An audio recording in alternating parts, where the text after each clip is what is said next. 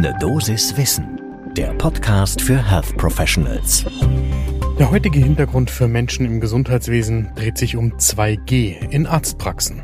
Manche Ärztinnen und Ärzte wollen keine Impfverweigerer mehr behandeln. Ich erkläre Ihnen, warum das juristisch heikel ist und warum ich es auch ethisch problematisch finde. Mein Name ist Dr. Dennis Ballwieser. Ich bin Arzt und Chefredakteur der Apothekenumschau. Und heute ist Dienstag, der 28. September 2021. Ein Podcast von gesundheithören.de und Apothekenumschau Pro. Zutritt nur für Geimpfte oder Genesene. Das gibt's bei Bars und bei Restaurants und jetzt gibt es offensichtlich einen neuen Trend. Immer mehr MedizinerInnen wollen keine Impfverweigerer mehr in ihre Praxen lassen.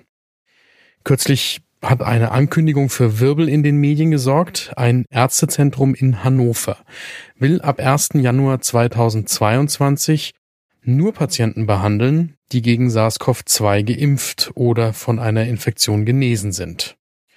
Der Grund, man möchte das Personal und die anderen Patientinnen nicht einem erhöhten Infektionsrisiko aussetzen. Denken Sie vielleicht so ähnlich wie die Ärztinnen aus Hannover?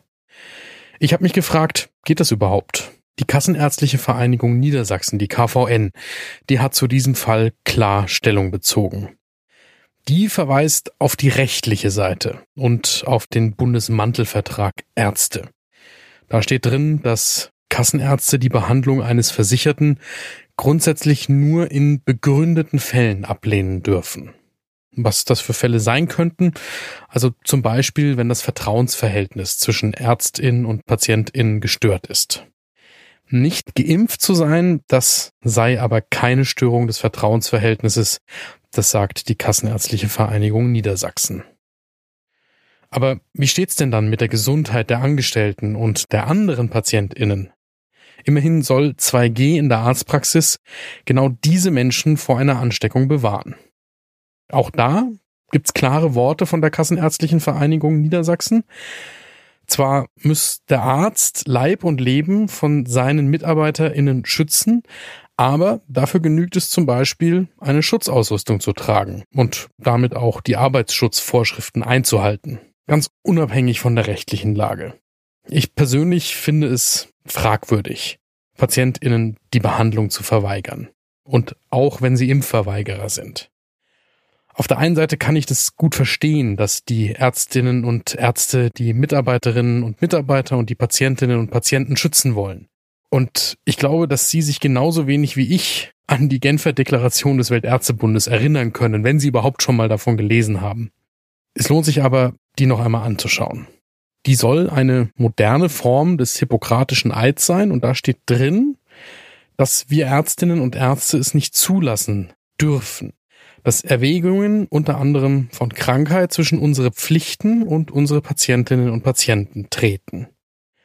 Jetzt schwören wir ja als in Deutschland tätige Ärztinnen und Ärzte keinen hippokratischen Eid, auch nicht in einer modernen Form. Aber das steht zum Beispiel auch in der Musterweiterbildungsordnung für die in Deutschland tätigen Ärztinnen.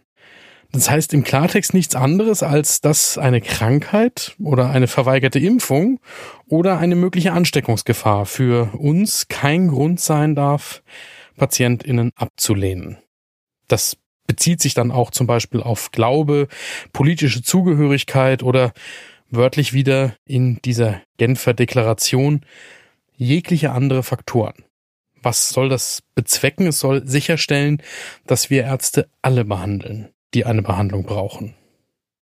Ich persönlich kann mich aus meiner Zeit auf der Intensivstation an einen Patienten erinnern, der war nicht wegen seiner schwer verlaufenden Erkrankung eine besondere Herausforderung für das ganze Team, sondern wegen seiner offen zur Schau gestellten politischen Gesinnung.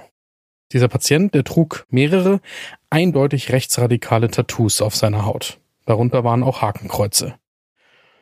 Das Behandlungsteam, das hat sich damals entschieden, diese Tattoos abzukleben, aber selbstverständlich haben wir uns um diesen Patienten genauso gekümmert wie um die anderen Schwerstkranken auf der Intensivstation auch. Es gibt sehr viele Situationen, in denen man Patientinnen aus unterschiedlichsten Gründen am liebsten gar nicht behandeln würde. Gerade deswegen ist es ein sehr wichtiger ärztlicher Grundsatz, jeden zu behandeln. Bitte seien Sie auch in diesen schwierigen Zeiten für Ihre Patientinnen und Patienten da, und zwar für alle, auch für die Impfverweigerer. Denn jeder Kontakt bietet eine Chance, Sie vom Sinn der Impfung zu überzeugen. Bleiben Sie gesund. Haben Sie Themen, die Sie in diesem Podcast gerne hören würden?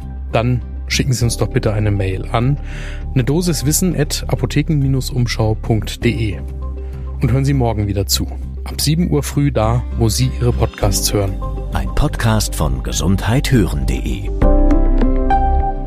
und Apothekenumschau Pro.